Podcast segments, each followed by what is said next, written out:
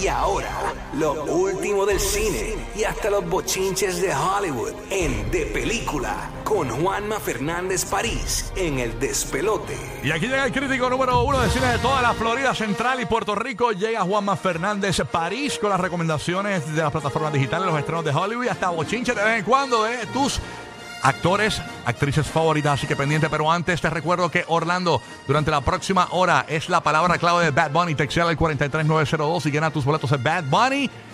Pendiente. Y de 8 a 9 de la mañana, eh, durante la próxima hora, en Orlando pendiente porque venimos regalando los boletos de Burbu Birthday Batch, ¿ok? Que ese es el próximo viernes 8 en Mangos Tropical Café. Quedan boletos en burbu.net y ahora se añade el Rey del Perreo que va a estar ahí también. Así que eso va a estar bien bueno. Eso yo, yo no sé qué voy a hacer para poder pagarle al rey del perreo, porque eso no contaba con eso. Ay, ¿qué pasa? Tra, tra, tra, tra. Me estoy riendo, perdón. Estoy tosiendo. Tra, tra, tra, tra.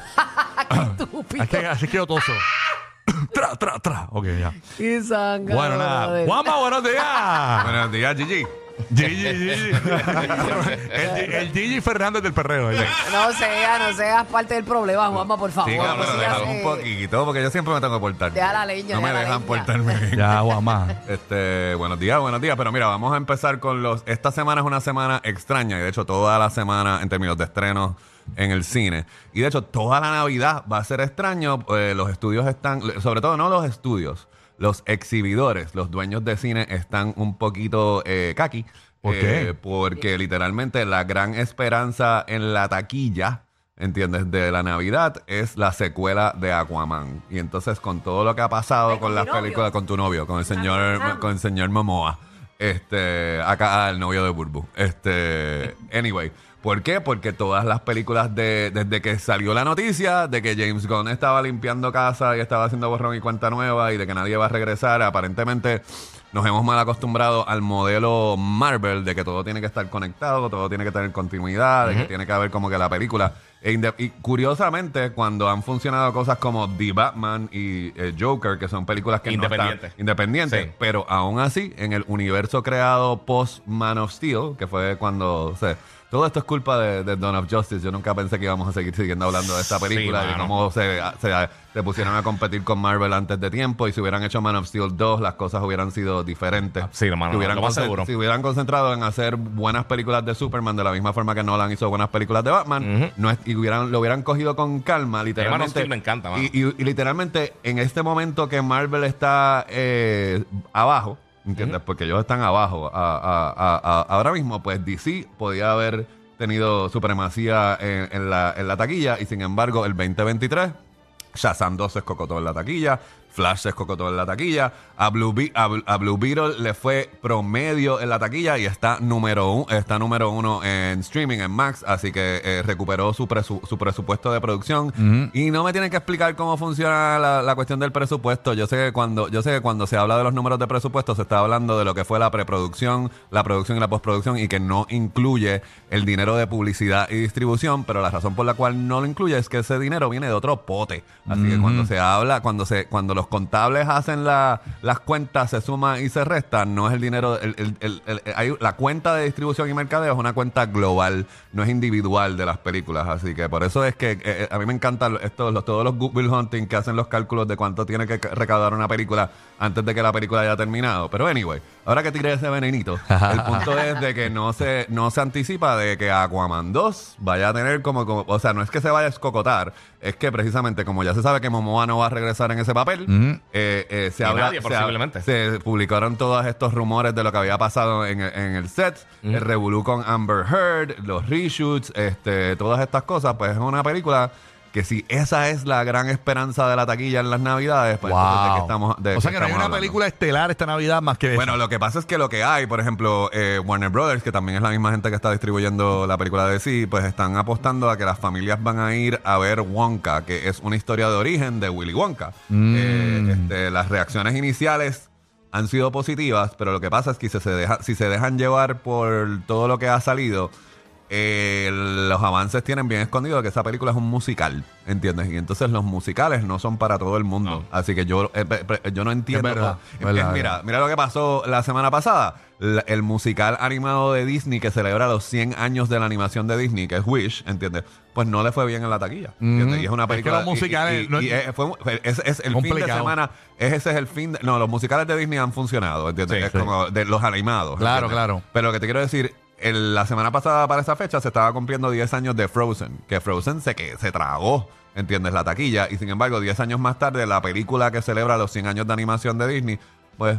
Tercero, Napoleón hizo más chavos, que estamos hablando de una película de casi tres horas de Ridley Scott, Ajá, una épica histórica que se parece más a las películas que estrenaban a principios de los 80, que, ¿entiendes? O sea, y está súper buena, ¿entiendes? Pero, pero lo, que te quiero, lo que te quiero decir es que estamos en un momento donde la taquilla... Así que por eso esta semana... Oye, una pregunta, tu Dime. reacción rapidito, si cuando puedas, después de eso.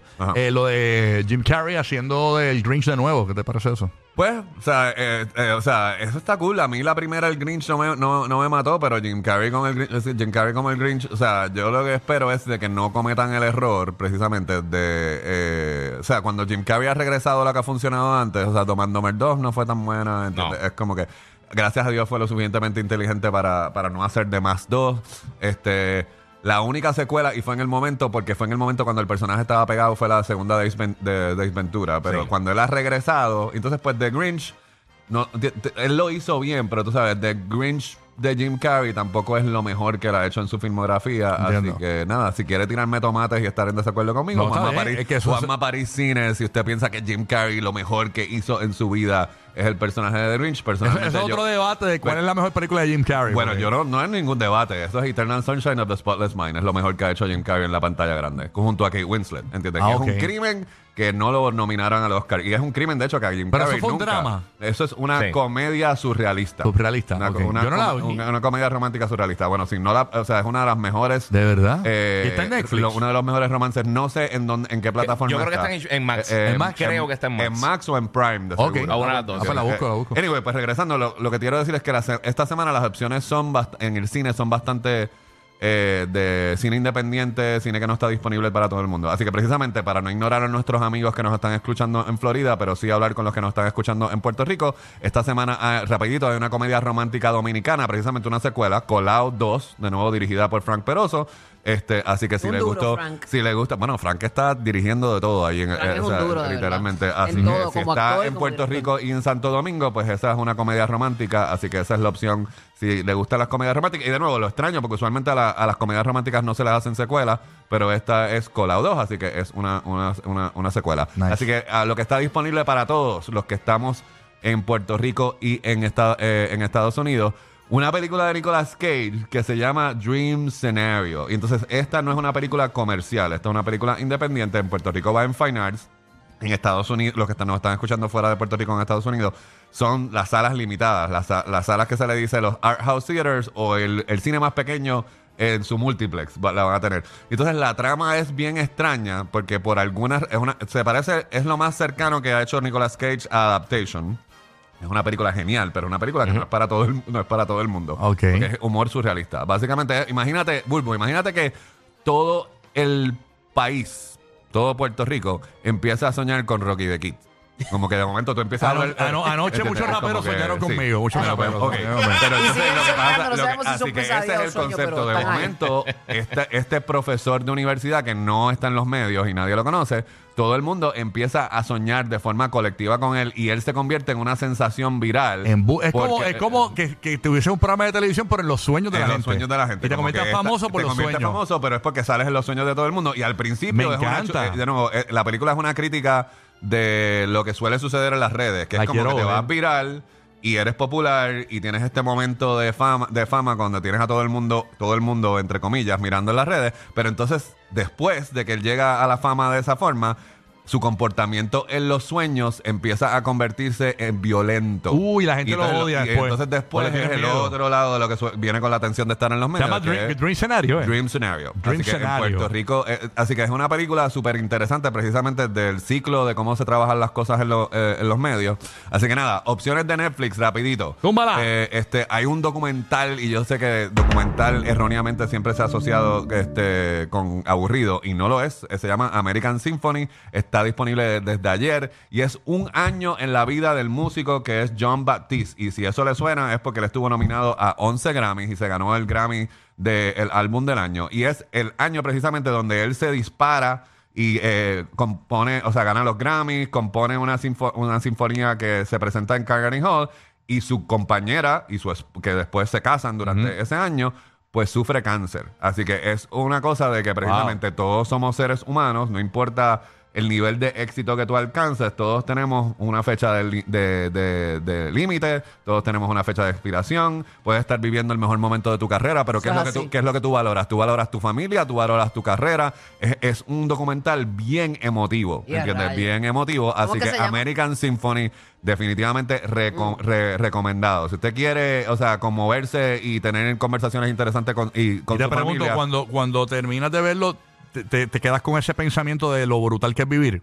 Eh, es una reflexión, mano. Todo, el mundo Lo, todo, lo va a coger, pero. pero ¿Cómo, cómo, cómo, cuál es el total de cuando terminas de verlo? Eh, yo tuve la oportunidad. Yo sí, es, hacia arriba. Es hacia arriba. ¿Te pompea? Ella, de hecho, ella está en remisión. ¿Entiendes? Ella está en, ella está en, ella está en remisión. Tuve la oportunidad de hablar con ellos dos ayer, precisamente cuando salió el documental. O sea que ella está en, remisión. Y es una experiencia. Yo se lo dije. yo Esto no es una pregunta. Le, le doy las gracias a ustedes por haber compartido esto esto de sus vidas porque es importante, es un tema importante. ¿Qué es lo que importa, qué es lo que es importante en tu vida? Así que eso es lo que plantea el documental. Y por último, una película de Todd Haynes con Julianne Moore y Natalie Portman que se llama May December. Y entonces esto, si usted es fanático de estas actrices, se las estoy se lo estoy recomendando porque las actuaciones son espectaculares. Pero la película a mí me confundió un poquito la dirección del director porque yo no sé si él quería que nosotros nos riéramos con la historia o que o si era o si él se estaba cogiendo el drama en serio. Me explico. La historia es de esta mujer que fue a la cárcel por tener relaciones sexuales con un menor. O sea, no era maestra en la, película. Son estos casos de como que esta mujer que empieza una relación sexual con un muchachito de 14, de 14 años.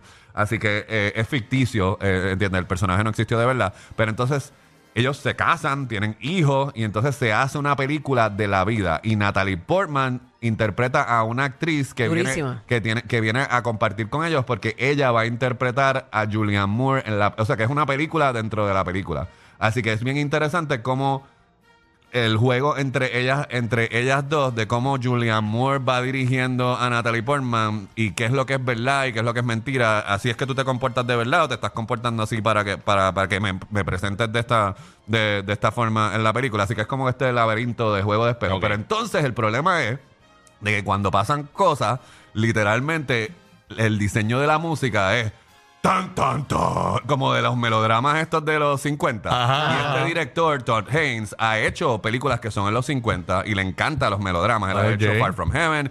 Pero entonces lo que yo no entiendo es si él, si es que simplemente es una selección errónea de música que tú te quedas, pero espérate, esto, es una, novela, esto es una novela de. o sea, esto que estamos viendo. Eso está en Netflix. Eh, eso está, está en Netflix desde hoy a las 3 de la mañana, o sea, desde mañana a viernes. Así que. ¿Cómo se llama? Eh, se llama May December. así que las actuaciones muy buenas. De hecho, el muchacho que hace de el joven que tiene la relación con Julian Moore se acaba de ganar el, un premio de mejor eh, actor secundario. Y él está, y de hecho, él carga con el núcleo emocional de la, de la película porque tiene, él tiene que ver con el trauma de haber iniciado una relación sexual a los 13 años, que antes de que estuviera listo y todas estas cosas.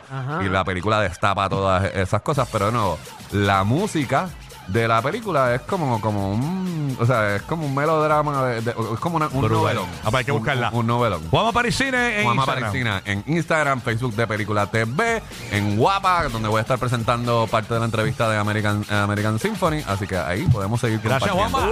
Juanmis. No te muevas, Corillo de Orlando. Venimos regalando los boletos del Burbu Birthday Bash. Pendiente el aviso durante la próxima hora. Logro una primera llamada y gana fácil. Además, tenemos la palabra clave de Bad Bunny para que la textes al 43902 y te vayas a ver a Bad Bunny en Orlando. Boletos de Bad Bunny con la emisora oficial de los fanáticos en Orlando de Bad Bunny, el oso el 95, así que pendiente, ¿ok, Corillo? Quédate aquí el próximo, vamos a estar analizando las listas de regalos de nuestros niños. Burbu trajo una inquietud de una lista de regalos eh, que hizo su niño mayor. Y vamos a analizar esas listas. ¿Cuánto podría gastarse Santa en esas listas de regalos? Giga Reladel y yo te voy a decir cuántos regalos pidió mi nena. No lo vas a creer. Sí, vamos para allá. Papá, papá, identifícate. Santa, prepara el bolsillo, papito. Ay. Ay, señor. Quédate aquí en el número uno para reírte toda la mañana. Este es el despelote.